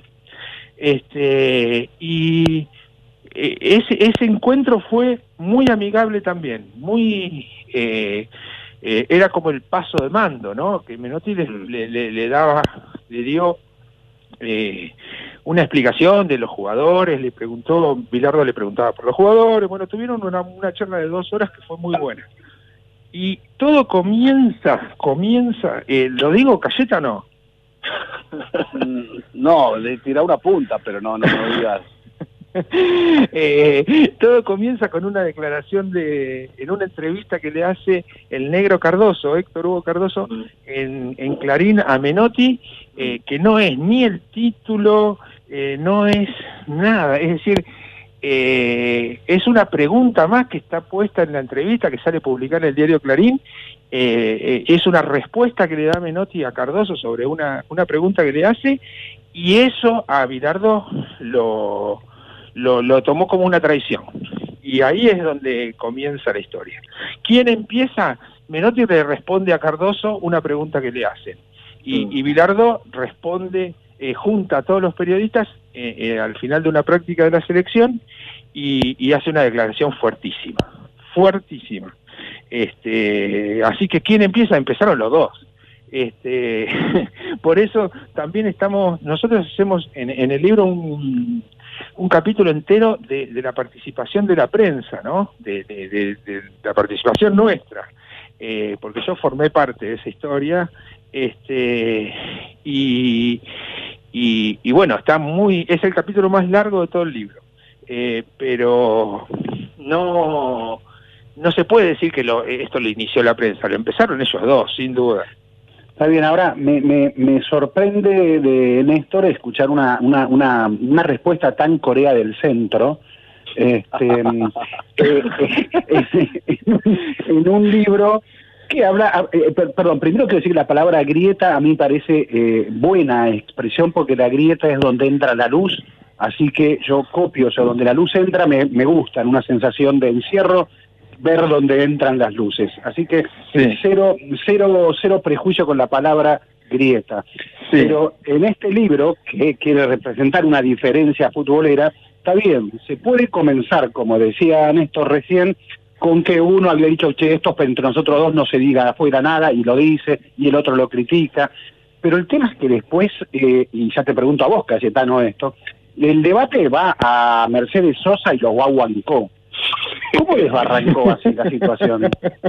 Es, es- tu pregunta es excelente. Eh, yo creo que ahí ya eh, se trataba de, eh, de, de pegarle al otro y ya con cualquier cosa, digamos. Eh, dejó de ser un debate meramente futbolero y, y tiene lógica que haya dejado de ser, porque ¿cuántos años puede debatir? Como decía Menotti en la presentación de ustedes, ¿cuántos años puede debatir de línea de tres o línea de cuatro, de salir jugando o tirarle un pelotazo al nueve, digamos? Ese hubiera sido un debate de uno o dos años, la verdad, no hubiera sido un debate de décadas. Eh, eh, lo que lo transformó, me parece, en un debate de décadas, no es solamente las diferencias futboleras, sino todas las otras diferencias que mm, Néstor eh, despega un poco a la prensa. Yo, yo no la despego, para mí eh, tie- tiene muchísimo que ver. eh, en, digamos, vos, vos preguntás, Ezequiel, ¿cómo llegamos a Mercedes Sosa de los Guaboncos? Bueno, hay alguien que, que, que pregunta eso, ¿no? Hay alguien que, que, que- trata de, de- de meter eso en, en la disputa y, y esos dos entran. Después hay que ver por qué entran dos tipos inteligentes. Eh, yo haci- eh, eh, haciendo este libro eh, saco un poco como conclusión que, que hasta les les vino bien en algún punto, ¿no? Porque fue también un, un modo de, de mantener una vigencia durante tantos años. Eh, me toca a mí, a Néstor. ¿Quién ganó? ¿Quién ganó? ¿El bilardismo o el menotismo? Eh, ¿Menotti o Bilardo? me- me- ¿En el libro o en la vida? En, la- en Mira, el libro y en la, la- vida. En, en las veces O, que o- se en enfrentaron, gente, no sé. en las veces que se enfrentaron, ganó Menotti. No, no, no, no, no. Pero yo sé a qué me refiero. Como jugadores y, y como técnicos se enfrentaron, bueno, no, no voy a contar Sí, pero fueron tres pero- partidos nada más. Sí, pero fue poco eso. Bueno, eh, Mm. cuando ya estaba instalado el menotismo contra Mm. el bilardismo, Independiente le ganó a Boca en la cancha de Boca 1 a 0. Un, gran- Pero me estás dando una respuesta bilardista. No, no, no. Vos me- si vos preguntaste quién ganó, ¿qué, qué, Me, me cómo- refiero cómo a, la gente, la gente, ganó la gente. En, en la gente me refería. No, el, eh, yo creo claramente que el discurso eh, menotista entró mucho más en la gente que, que, que el bilardista. Eh, es no, decir, pero estoy respondiendo yo. Este, eh, si, si tomamos, ¿qué, qué, mira la gente? Eh, La gente te dice, eh, no, no, pará, pará, no me llames eh, mañana que juega el Atlético Madrid, o te dice, no, no, no me llames mañana porque juega el Barcelona de Guardiola o, el, Barce- el, el City de Guardiola. No, yo creo que ahí está claramente que, que ganó el menotismo, ¿no? Sí, ahora, y mucho más que, eh, le pregunto a Callesta, yo acá, mucho más que el- la línea eh, eh, que la línea de tres o de cinco, porque era según el partido, de la que se jactaba Bilardo como pionero del fútbol mundial, más o menos, con México 86, mucho más pionero que eso. Bilardo pudo haber sido pionero con el Clarín Miente, pero Clarín Deportivo, decía Bilardo. Clarín Deportivo, decía. ¿no? Este, ¿Por qué se la tomó. Bilardo? ¿Por qué se la tomó tanto con Clarín Bilardo? Bueno, pero porque, porque mm, primero eh, hay que tener en cuenta el, el contexto de aquella época donde había fuertes, fuertes, qué sé yo, dos o tres eh, diarios, un par de programas de radio. No es como ahora que uno puede leer montones de cosas. En aquel momento, eh, Clarín Deportivo, Deportivo, eh, Sí, sí, lo sí, leía bien todo el aclarado. mundo, lo leía todo el mundo y eran abiertamente menotistas. Eh, eso co- confesado por, por los propios periodistas está, está en el libro y está, está dicho por ellos mismos. Y, y lo que Bilardo decía era que ellos le hacían críticas de manera indirecta. ¿Qué quiere decir esto? Que si un equipo jugaba como, como pregonaba Bilardo, no sé, Patronato, que recién lo acabo de ver, jugaba como Bilardo, desde Clarín Deportivo lo mataban, sin mencionar a Bilardo, pero mataban su manera de jugar. Y si un equipo jugaba como le gustaba a Menotti, sin mencionar a Menotti, lo elogiaban por, por, por, por- solo por su forma, por su manera. Desde ese lugar entendió Bilardo que, Clarín lo, mataba de manera indirecta. N- Néstor, ¿quién crees que se convirtió más en personaje de sí mismo? Eh, y cuando me refiero a personaje, a bueno, a, a- exageración, un momento que los equipos de Menotti este, casi que se, pues, se, se, se- se. Y, y bueno, Bilardo también llegó a decir, digamos, que el segundo no se acuerda a nadie y, y esa cuestión de que el- quién fue el segundo que llegó a la Luna o el segundo que llegó a América. ¿Y quién fue más, más, más personaje de sí mismo? De manera poco creíble, digo yo. Yo creo que los dos son un poco personajes de sí mismos, eh, que, que Bilardo lo llevó más hacia la exageración. Eh, tanto que es así- tanto que eh, eh, eh, no, no, no puede decir que salió subcampeón del mundo a partir de, de- de todo lo que dijo y, y, y- y- y, por ejemplo Sabela que salió subcampeón del mundo y que después perdió una final intercontinental tampoco se puede acordar de eso este, por, por pregonar esa, esa idea, ¿no? Este, yo creo que ahí sí, claramente eh, Bilardo fue más personaje de eso, sí. Eh, y, y yo te pregunto, Cayeta, em, a ver, la frase de Rabanito, ¿eh? ¿cómo era? Ro- este, que le dedicó, que le rojo dedicó- por dentro y rojo por fuera. rojo por dentro, ran- blanco por fuera. Sí, sí, sí. Así No, al revés, al revés. Perdón, al revés, claro. Eh, que bueno, fue una de las que más quedó por ahí en la, en la memoria y en esa ridiculeza que se llegó llevando. Eh, de, de dónde sab- saben de dónde salió? Algunas de las frases, de las de los debates, in- incluyendo los ridículos que había entre ambos, ¿intentaron ver el origen de, ese, de esos debates, de, de esas frases ridículas? Sí, nosotros hicimos como como decidimos no hablar, no es que decidimos, como no se puede hablar con Bilardo en realidad, o sea, por, por su situación, decidimos no hablar con Menotti, ¿no? Para para eh, equi- para no desequilibrar el libro. Entonces, lo, lo que se le ocurrió a Néstor, que está muy bien, es eh, recopilar eh, decenas de entrevistas, tanto gráficas como radiales y televisivas, como si fuera un solo eh, reportaje, respetando a rajatabla la pregunta y respetando a rajatabla la respuesta. Hay en un capítulo dos entrevistas larguísimas y gigantes, tanto a Menotti como a Bilardo, que en realidad son extractos de diferentes entrevistas en distintas épocas. Y ahí hay en un momento un, este, una, algunas de, de esas frases que han quedado para la historia que, que, que mencionás vos, y Bilardo se refería, obviamente lo que quiso decir es, eh, dice una cosa y hace otra, o, o da, a entender una cosa, pero sus hechos no, no, no se condicen, viene por ese lado. Néstor y Maradona al final, ¿qué, qué, qué fue más? ¿Fue más menotista, más bilardista? Eh, Porque, eh, digo, Menotti es el técnico que no lo convoca al Mundial 78, Bilardo es el Mundial que le da la capitanía y que lo, lo- le da un equipo, digamos, a Maradona, digamos, o sea, Sí. para, para salir campeón del mundo, pero eh, después eh, Maradona varias veces dijo que él era más menotista, o sea, no, no, me, no me terminó de quedar claro, digamos, este eh, esta cuestión. En el libro hay un capítulo que es que está dedicado a Maradona, nada más que a Maradona. Eh, y, y su relación con ambos, ¿no? Eh, y, y sin, y es decir, lo que yo siento, eh, a- a- a- lo que sentí al escribirlo y lo que siento ahora al leerlo, es que Maradona es mucho más menotista que bilardista. Eh, con, con Bilardo se- en, en el Sevilla se agarró a trompada, eh, y, y, y, después se dijeron, eh, no, Bilardo nunca le respondió, pero él a Bilardo le dijo barbaridades este, cuando cuando lo cuando no le no le permitieron seguir siendo el, el entrenador de la selección Sí, argentina. Sí, la mejor Este, igual es este, que Bilardo como Berizzo está detrás de la plata. sí, es ahí ahí hay una frase maradoniana. Igual para, Eh, para, de la- ¿puedo- puedo Déjame terminar un segundito y ya, ya eh, seguís vos, eh, Cayeta. Eh, el final, el final es con Maradona diciendo que Menotti fue el mejor técnico que tuvo en su carrera. Eh, expresado hace un año, menos de un año, un año y medio, no sé. Este, y, y, y a mí me parece que eso hace que eh, su corriente de afecto sea siempre eh, a favor de, de Menotti. Nosotros encontramos una sola, un, un solo chiporrotreo entre ellos dos. Una vez que Menotti dijo que la selección eh, nu- nunca podía jugar bien, podía ganar, perder o empatar, pero no jugar bien. Y, y Maradona le dijo que no, que, que- que- que esas son una de las tantas pelotudeces que dijo Menotti, y Menotti le responde eh, de- a, a su manera también este, de una forma muy, eh, bueno, muy, muy a lo Menotti.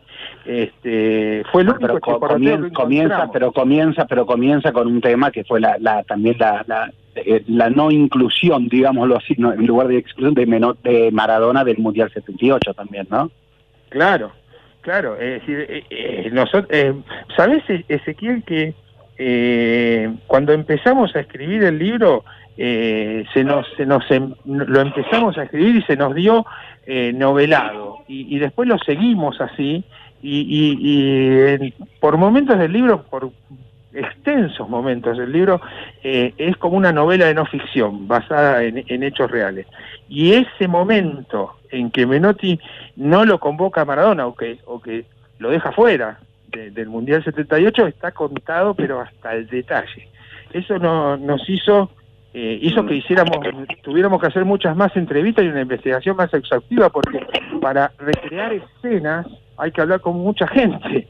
Este y, y bueno eh, e- ese momento está está muy expresado pero eh, Maradona nunca ni en ese momento ni después este, dijo nada en contra de Menotti por, por haberlo dejado fuera del 78, solamente dijo que estaba muy triste nada más, pero no no no lo criticó, no le dijo ninguna Sí, no, no, quiero, a ver, quiero decir que inclusive lo que leí del libro, no lo alcancé a leer todo, me divirtió mucho, me, me gustó mucho esa introducción que hacen en cada capítulo, ese diálogo entre Sí. ustedes dos, ustedes dos son, estamos hablando, le, decimos- le- le recordamos con Néstor López y con Cayetano, autores de Bilardo Menotti, una historia de pasión, anécdotas y testimonios.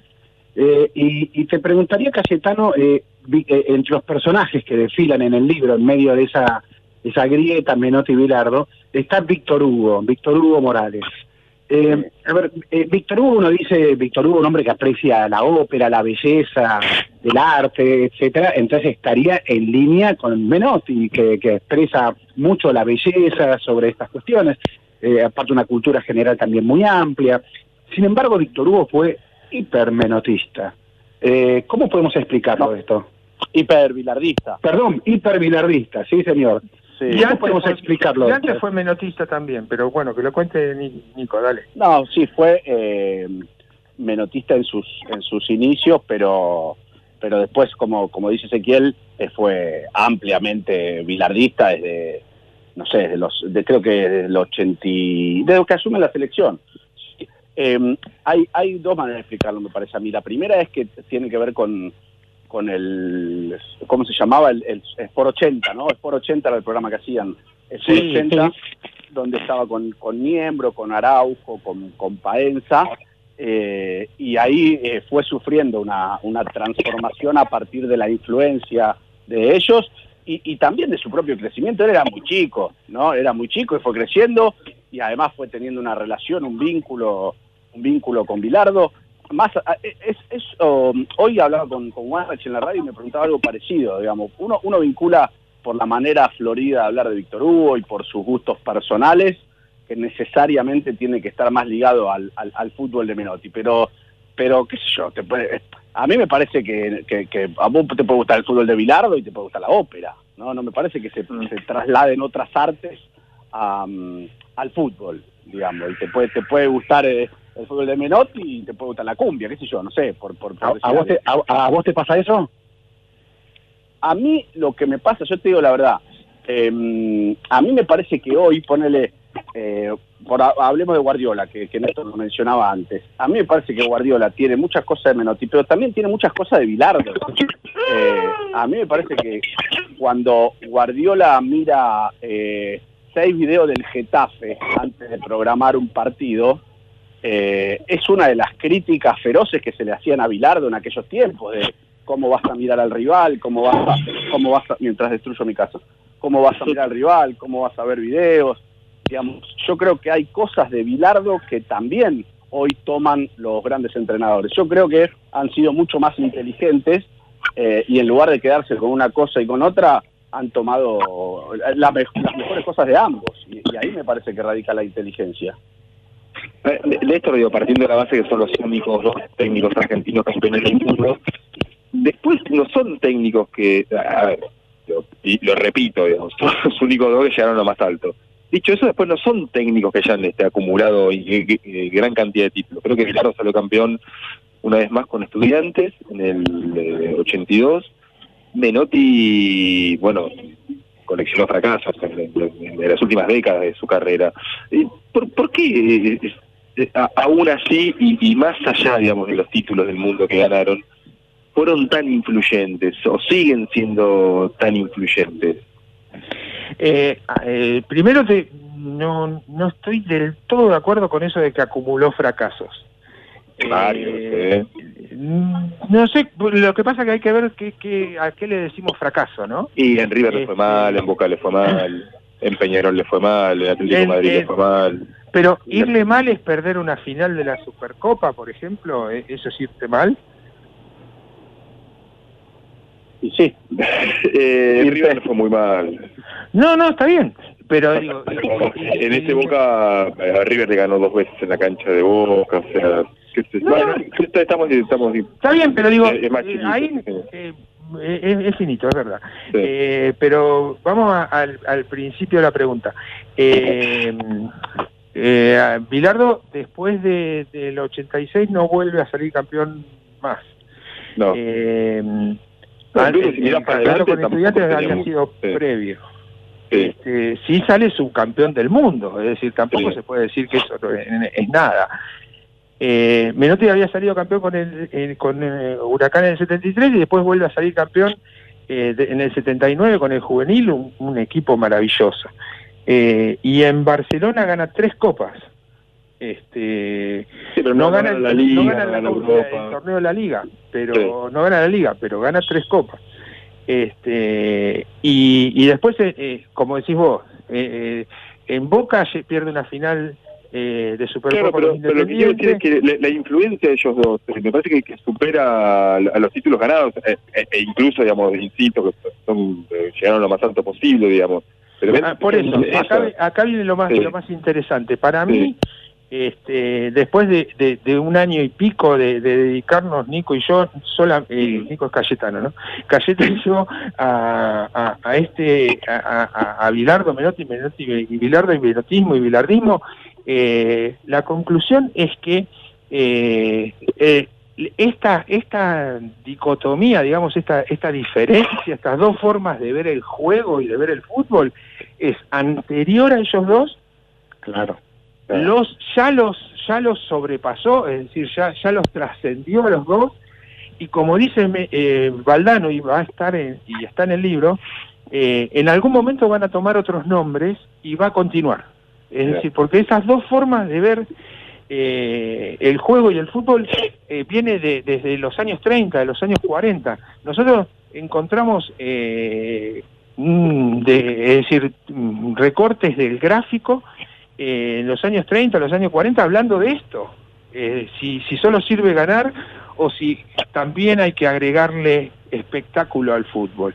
Este, entonces, eh, es como que ellos dos encarnaron esa, esa, esa, esa, esa división y, y- y le pusieron nombre a esa división. Entonces, por eso los trascendió. Salieron nada menos que los dos campeones del mundo con la selección argentina.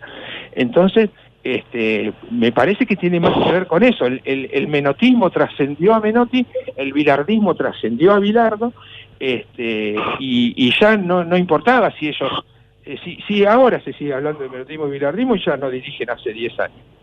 Este, no, no, no tiene tanto que ver con la carrera de ellos, sino con lo que representaron ellos para el fútbol argentino, ¿no? Lo, lo que representaban ellos para los que levantaban una bandera y los que representaba el otro para los que levantaban la otra. Sí, una de las paradojas, inclusive en, en el prólogo, en uno de los dos prólogos, porque escribe Víctor Hugo, justamente escribe un prólogo, y escribe también Ángel Capa, ya se podrá imaginar cada uno por qué lado va cada, cada cual. Eh, Y Capa, Capa recuerda eh, que uno de los primeros equipos que jugaban un fútbol, diríamos, casi espectáculo, era justamente un Estudiantes de La Plata que en los años 30 eh, llevaba el apodo de los profesores, ¿no? Claro. Eh, y, y esto que dice mm, que dice Andrés de no ganaron tantos títulos como para el debate que luego sí alimentaron. Y bueno, a ver, hay un técnico que hoy en día exactamente tiene esa misma descripción. Sí, ganó pocos títulos Marcelo Bielsa como para que sea un técnico tan mítico, tan mencionado. Es obvio que trascienden a los resultados también, porque representan un algo, un algo distinto. Y en ese algo distinto te pregunto, Cayeta, eh, ¿dónde lo ubicaríamos a Bielsa? ¿En una síntesis? ¿En un más cerca de uno que de otro?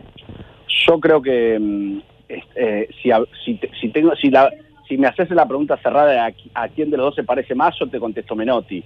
Sin embargo, me parece que, que no se puede encasillar a Bielsa como menotista. A mí me parece que Bielsa es, eh, em, en algún punto, una superación de ambos, pero no, no porque sea más capaz o menos capaz, digamos, no, no me meto en ese lugar, sino porque vino después y hay una evolución del fútbol y hay una evolución de la tecnología y él viene con ideas revolucionarias también y, y tiene un poder de convencimiento sobre sus futbolistas que es maravilloso, ¿no? Uno eh, ve, ve cómo hablan los, los- los jugadores dirigidos por Bielsa, cómo hablan de él, cómo hablan los dirigentes que lo contratan en líneas generales y ve sus equipos adentro de la cancha y es de esos tipos que te, que te dicen te, tirate al río y, y los jugadores se tiran al río. Eh, eh, me parece que eh, Bielsa, para, a ver, eh, le faltó, si querés, el, el campeonato del mundo para, para, para, para, para estar en el libro, pero a mí, yo, yo personalmente, eso es mi opinión, yo lo pongo a- al, al mismo nivel, yo lo pongo al mismo nivel de ellos- que ellos dos. Ujú. Eh, Néstor, al menos la última de parte, ¿cómo surgió la idea del libro? O sea, ¿fue una idea de a dos? ¿Le ocurrió a vos? ¿Te ¿Le ocurrió a Cayetano? Eh, Cayetano estaba en el aula hace 20 años, sentado ahí en el aula en Deportea. Este, yo- le tocó que el tallerista era yo. Este, y bueno, eh, como tantos otros, desde de, de Cayetano para acá, ¿no? Este, y, y cuando eh, él termina, yo, yo lo recomiendo, porque a mí me gustaba cómo escribía, eh, lo recomiendo para una revista que después no, no vale la pena ni nombrarla, porque después no, Sí, no duró el- sí, sí, la recuerdo. Este, ¿Cómo es? Pasión eh, Deportiva claro, me trabajaba Carpaneto.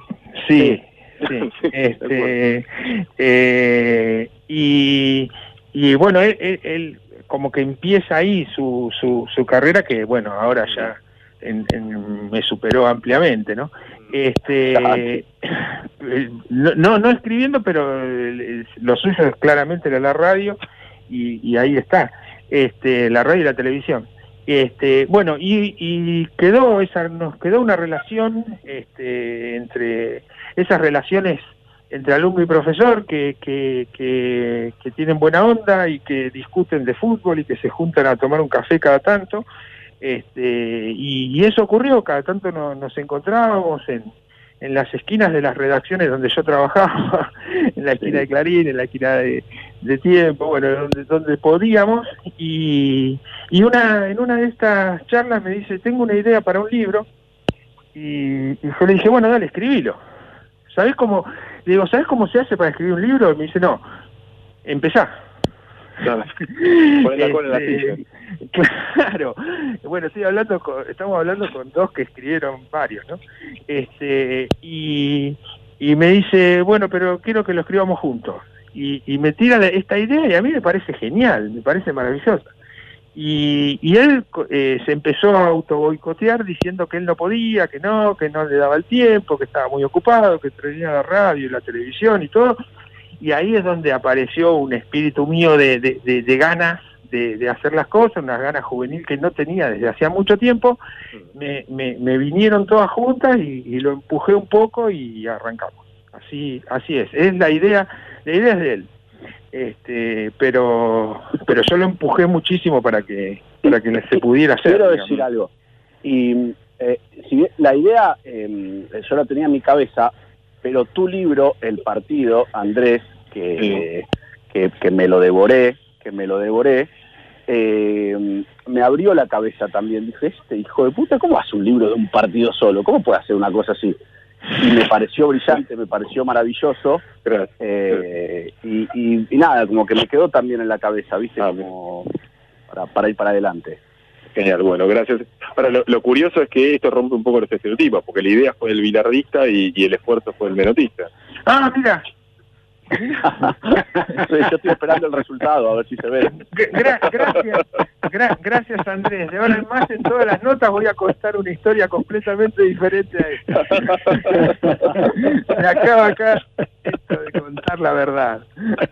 Él quiere escribir lindo, él quiere escribir lindo, yo quiero que se venda. Yo.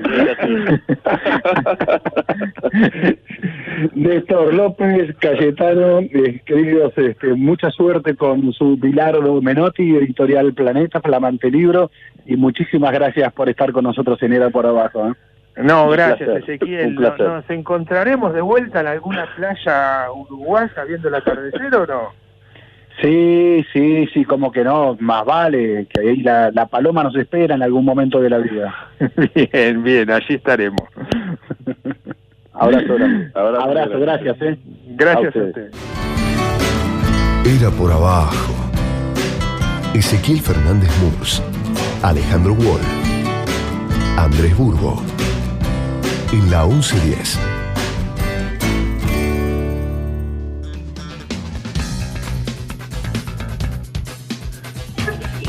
Últimos minutos de Era por abajo. de- Para mí no se te corta, ¿eh? ¿Para mí qué, perdón? No se te corta. Ah, no, hoy no, hoy no, es Wall. Pues, sa- sabemos todos que el que hace esto es Alejandro Wall. eh, y hoy está ausente, con lo cual yo intuyo que esto no sucederá hoy. Eh, es más, estamos iniciando una nueva era de era por abajo. eh, este Burgo y Fernández Moore. Y Wall, cuando vuelva, veremos. Eh, veremos qué, qué hacemos ahí. eh, La veremos. pretemporada. Sí, veremos como, como Trump estamos. Vamos, a, vamos a ver si, si aceptamos esto, ¿no? Vamos, vamos.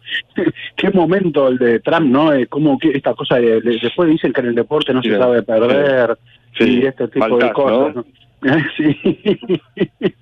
aparte, aparte, lo de la televisión es extraordinario. La televisión que lo puso ahí en, en- en- lo puso de presidente, digo, directamente, no dándole su programa primero, eh, omitiendo todas las mentiras que hizo desde siempre, no desde ahora.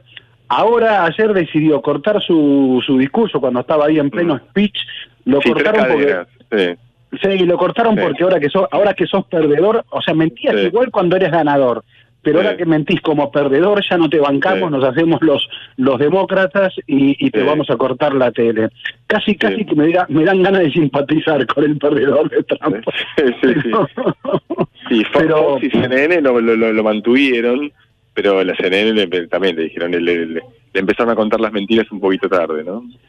Sí, empezaron tarde, pero por lo menos, a mí me pareció muy, periodísticamente y hablando en serio, me pareció mucho más serio lo que hizo CNN. O sea, no interrumpió, lo mantuvo, pero después Sí. despedazó, despedazó su discurso. Dijo que el discurso era pieza por pieza, lo que iba diciendo era una tras otra mentira, lo cual me pareció más, más periodístico y menos, ¿cómo te diría? Menos careta. Me- menos de Eh. red social, ¿no? Lo otro, lo otro fue más de una reacción de red social, ¿no? Porque si no, eh, es límite. Bueno, estamos yendo por otro lado, pero este definir en vivo qué es realidad y qué, qué- qué no es, y qué es mentira es un poco difícil. Sí, completamente. Bueno, yo quiero, eh, le agra- así, así como le, al inicio de- se lo dedicamos a Santi, Santi y su cumpleaños Wall, grande Sí. Santi, eh, quería también que podamos reconocer lo que hicieron cientos y cientos de atletas, de deportistas de Estados Unidos, que de modo inédito, de modo absolutamente inédito en la historia del deporte, decidieron participar, comprometerse en una elección presidencial que así tuvo una votación récord por correo en Estados Unidos y esto ayu- ayudó muchísimo a que esté sucediendo lo que ya es inevitable, que se termine por ahora esta nefasta era, era Trump. No sé si en esta parte del mundo vamos a sentir mucho el cambio de qué significa. Es más, intuyo, No, no, no. intuyo que no, pero para pero para el mundo, para igual para el mundo que no que un personaje como Trump eh, no de otros ejemplos a otros, no inspire a otros, eh, no deja de ser algo interesante. ¿No te parece? Sí, sí, sí, evita un efecto cascada. Exactamente. Sí, bueno, estimado, vamos eh, cortando, vamos a saludar a la operación a Sebastián González y a Pepe Albornoz, muchísimas gracias así. Mauro Suárez, abrazo Mauro en la coordinación, Santiago Salton, Rodrigo Calegari en la producción, Ale Wall, el viernes que viene volvé que te aceptaremos, vamos a verlo.